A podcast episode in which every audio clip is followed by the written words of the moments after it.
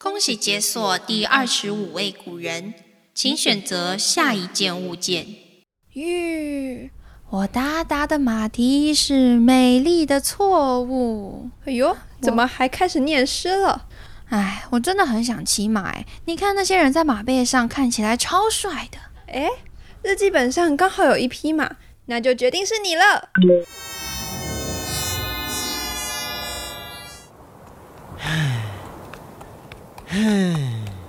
是谁在叹气啊？还这么大声？就是那个骑马的人呢。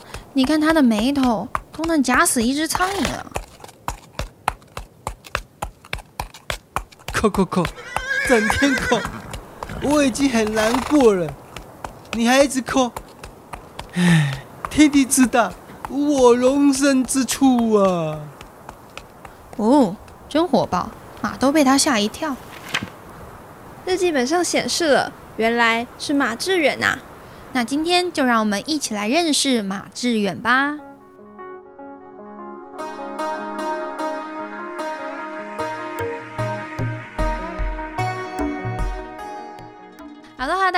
我是春桃，我是卡莉。在节目正式开始之前呢，可以先请大家在脑海中脑补一个画面吗？可以，准备好了吗？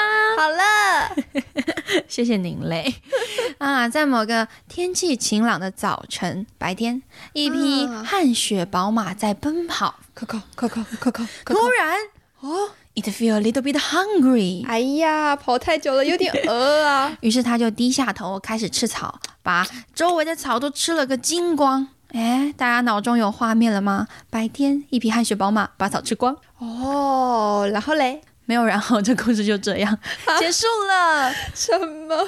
那为什么要想这个画面呢？因为其中隐藏着四个大人物。哦，看汗血宝马是关汉卿跟马致远。白天是白仆，把草吃光是正光祖，元曲四大家。哇，真的是为难你了呢。这样就不会忘记了，跟朱熹有喜一样。好了，不要闹了，快点来聊马致远了。那马致远呢，字千里，哎，他真的是千里马哦。出生在一二五五年的元朝大都，比关汉卿小了差不多四十岁左右。但也有说马致远是什么一二五零啊，一二六零出生的。我觉得基本上大家不用太在意他的出生年月日了。就是我们有参考过路轨部专门在记元代的。文人的一本书，嗯，和一些教授的著作呢，选了一个 以我们目前国文能力认为最合理的解释 给大家听，好不好？大约啦，大约啦。对啊，或者有专业的听众呢，可以留言鞭策我们，哎，为我们解惑。好，那马致远呢，出生在一个富贵人家，从小学习儒家思想，精通六艺、礼乐射御书数呀。他非常用功，也很有天分，所以他和大部分儒学体制下的孩子都一样，想要当官啊，出人头地，为民喉舌，干一番大事业，祖国兴，拿云手啊！马致远的这个志向呢，他也是有受到环境的影响的。你看他出生的年代哈，也算是个乱世了。他想要为被蒙古人欺压的汉人百姓做主，因为那时候你看金兵。是先联合了蒙古，那汉朝叫匈奴啦，嗯，一起攻打南宋。那后来呢，蒙古人觉得，哎，南宋是块好肥肉啊，于是他们就把金也打掉了，啊 吞并了金之后，继续攻打南宋。那南宋的这一帮子人呢，就一直南下，一直逃跑。但马致远是元朝的大都人嘛，他算是个老北京人了啊，他住北方嘛，所以他住的地方已经被蒙古占领了。对啊，当时的汉人等于是以战败国的移民的身份。啊，活着，社会阶层比较低啦。大家还记得关汉卿那话讲到的金字塔嘛？就上面尖端是蒙古人，底下是汉人。那如果我们再把汉人细分，这些知识分子又是低中之低。哎，为什么？很颠覆吧？哎，不知道大家有没有听过一个说法啦，叫做九儒十起。哦，有有有，就是说元代的那些长官呢，把人分成了三六九等十个等级啦。最大的是官，然后第二是吏，第三是僧侣，然后这样嘟嘟嘟嘟到排到最后呢，第九名。哎，是儒者，第十名是乞丐，嗯，而且你知道第八名是什么吗？是娼妓，哇！所以你知道儒者那个地位被这样分的很低，但虽然是这么说了，但其实民间并没有这样分，大部分的人对文人还是有尊敬的。嗯，但我觉得元朝蒙古人会有这样的说法也不奇怪啊，因为你想。他们的匈奴是谁？是马背上出来的英雄，铁血的战士，每天舞刀弄枪射箭。那看到汉人的文官呢，都是那种瘦瘦白白的秀才，每天在那边打工作揖，当然会比较看不起他们。而且当时怎么样？没有科举啊。也啊，也不能说是没有，因为陆轨部有记录说马致远就是靠科举当的官。但其实，在南宋的末年，或者说元太祖创立元朝，一直到西元一三一三年元仁宗正式的恢复科举之前的这段时间呢，科举其实都没有什么效力，就是含金量不高啦。因为你想那时候战乱，加上蒙古人。他们的族群其实还没有发明出考试制度，他们还在以武力取胜、以世袭的方式过活。Battle，没错。所以马致远那段时间的科举一直都处于一种断断续续、要办不办的一种状态。传闻他二十岁的时候向皇太子博而知金啊，这是他的姓。嗯，汉文名叫真金，真金不怕火炼，向他献诗，就是要歌颂皇帝，有点马屁诗啦，希望借此能够走走后门。那这皇太子人也不错啊，他有学过儒学，所以马致远就得到了一个九品小官。嗯那陆轨部后来有记载的是，马致远三十岁考中进士，去当江浙省务儒学提举了。不过这也是副官而已，因为正官是蒙古人。对。主要掌管的就是当地的学校，有点像是考试院监察委员这样的意思，也不大了，差不多五品而已。可是那时候已经又过十年了，他三十岁了，再过十年，四五十岁的这个马哥呢，啊，就终于发现了。自己因为金字塔阶级制度根本玩不赢那些蒙古人，然后他觉得很无奈啊，灰心丧气，决定要追随自己的偶像陶渊明到山上修炼去了啊。那时候呢，他是很气愤，外加忧郁的啊。但其实我们就告诉马致远啦，不用太忧郁啦，因为他就算再等等，制度也没有变好。真的，元代初期我们不是说有科举的断层，就是有停办过，但中间一直都有汉人的官员建议要弄回科举。建立制度啊，但全部都石沉大海。算一算，大概有七八十年，就一直到西元一三一三恢复科举才有很长哎。而且就算恢复了，他们的制度也很神奇，也很 funny 啦，分成右左榜，嗯，右榜。就是蒙古色目人比较高端的榜单，左榜呢是汉人。考试的时候也有分别的哦，它就有很多细节啦。我大概形容比喻一下那个意思好了。如果你是蒙古色目人，你就考四书五经，呃，写个五百字的心得啊。假设这样，那如果你是汉人或者是所谓南人，也就是南宋的移民，除了要考四书以外，还要考可能诗经的心得，可以用中文写。啊，考尚书的时候，你可能还要用英文写。啊，考易经的时候，你可能要用什么法文写之类的。National 就是他会考不同系统啦，而且汉人这样均摊下来只有一点点的名额，可明明汉人就比较多。嗯，那就算你很厉害啊，给你考上了，因为你是汉人血统，所以你也只能当副长官。哎，真的很不公平，超不公平的。你的长官还有可能是世袭的蒙古人，你知道？懦弱腐败。嗯，元史元朝的历史这本书上的《崔兵传》就写到说，江淮行省事治重。而省城无一通文墨者，就是说这地方上的事情呢都很重要，可是地方的官员臣子却没有一个识字，都胸无点墨。哇！那就在这样汉人没有出路的情况下呢，马致远也只好黯然离场，去加入关汉卿的 rap 说唱书会。那他在去的路上呢，就写下了千古名篇啊：秋思之祖天净沙，秋思。枯藤老树昏鸦，小桥流水人家。古道西风瘦马，夕阳西下，断肠人在天涯。短短二十八个字呢，道尽了天下游子的思乡啊！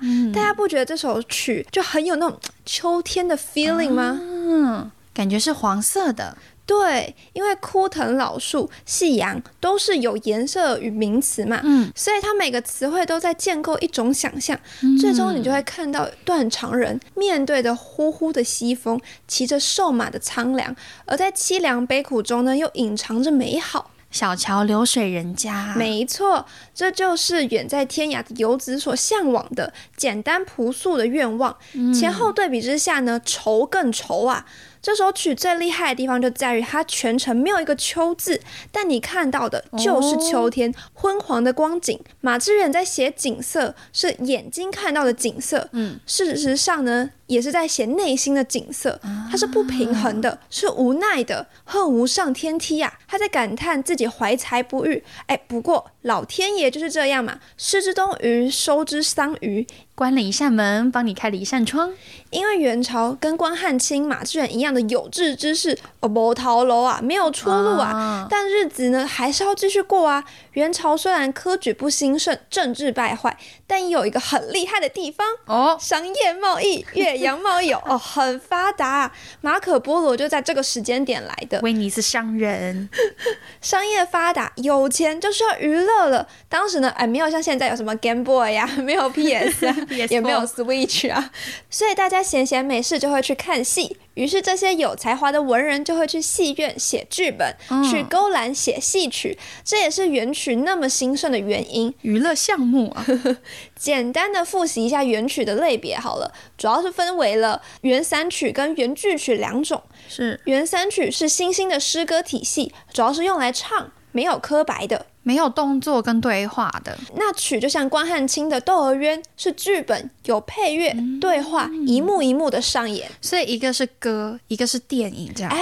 有点类似，啊有点那种感觉。那马致远既然是元曲四大家之一，写剧本能力啊，当然是非同小可。像是《汉宫秋》，它就是改编汉朝王昭君和亲匈奴的故事。嗯，大家还记得上一话我们讲过，元曲有分题目和证证明。明汉宫秋的证明就是破幽梦，孤雁汉宫秋，而题目是沉黑江明妃亲种恨，这个恨字就很重要、很关键了。哦，笔记下来。是个 point，因为它不只是王昭君的恨啊，也是马致远对社会的恨。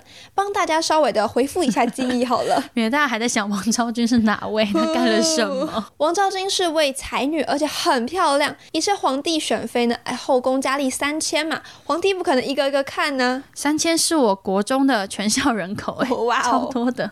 所以折中一下，用照片选，皇帝就出动了御用画家毛延寿，把要参加选妃的女子都全部画下来。所以为了得到皇上的青睐，很多人就要贿赂毛延寿啊，让他把自己画的好看一点 Yeah，except 王昭君，因为他本来就很好看了嘛，他对自己。非常有自信啊哎！结果毛延寿没有收到钱，就很生气，就把王昭君画成了丑女，害她一直在冷宫上班呐、哎、其实我觉得冷宫还不错啊，可以远离纷争，不要宫斗，啊但你有可能饿死跟病死。好惨。那有天呢，皇帝咚咚咚那皇帝是鸡吗？路过了冷宫，就发现，哎呀，这宫女真好看，我要了，送到我床上，就把王昭君升为了明妃，请问是延禧宫吗？同时呢还下令处死毛延寿。结果毛延寿就逃跑了，还敢逃？还把王昭君的真实画像给了匈奴王，然后人家就来提亲了。红颜祸水，啊，迫于压力啊，皇帝就不得不送走了昭君。嗯结果王昭君在北上的途中呢，就边弹琵琶边哭诉，最后就去投河了。哎呦，真实里呢，当然不这样啦。王昭君最后还是有嫁给当时的单于，但你想象，这剧情被马致远改编之后啊，富强的汉朝竟用一名无辜的女子来换取和平，这是多么悲哀的故事情啊！最后呢，王昭君抱着琵琶，看着故国越来越远，越来越远，只能边哭边唱。对那个年代人来说，是多么震撼的事情！有没有很像马致远骑着瘦马的场景？一般人写剧本呢，都要尽可能的抒发情感，但又要完美的融合，不让别人发现嘛。但马致远不一样，他就是要写的明明白白，我就生气。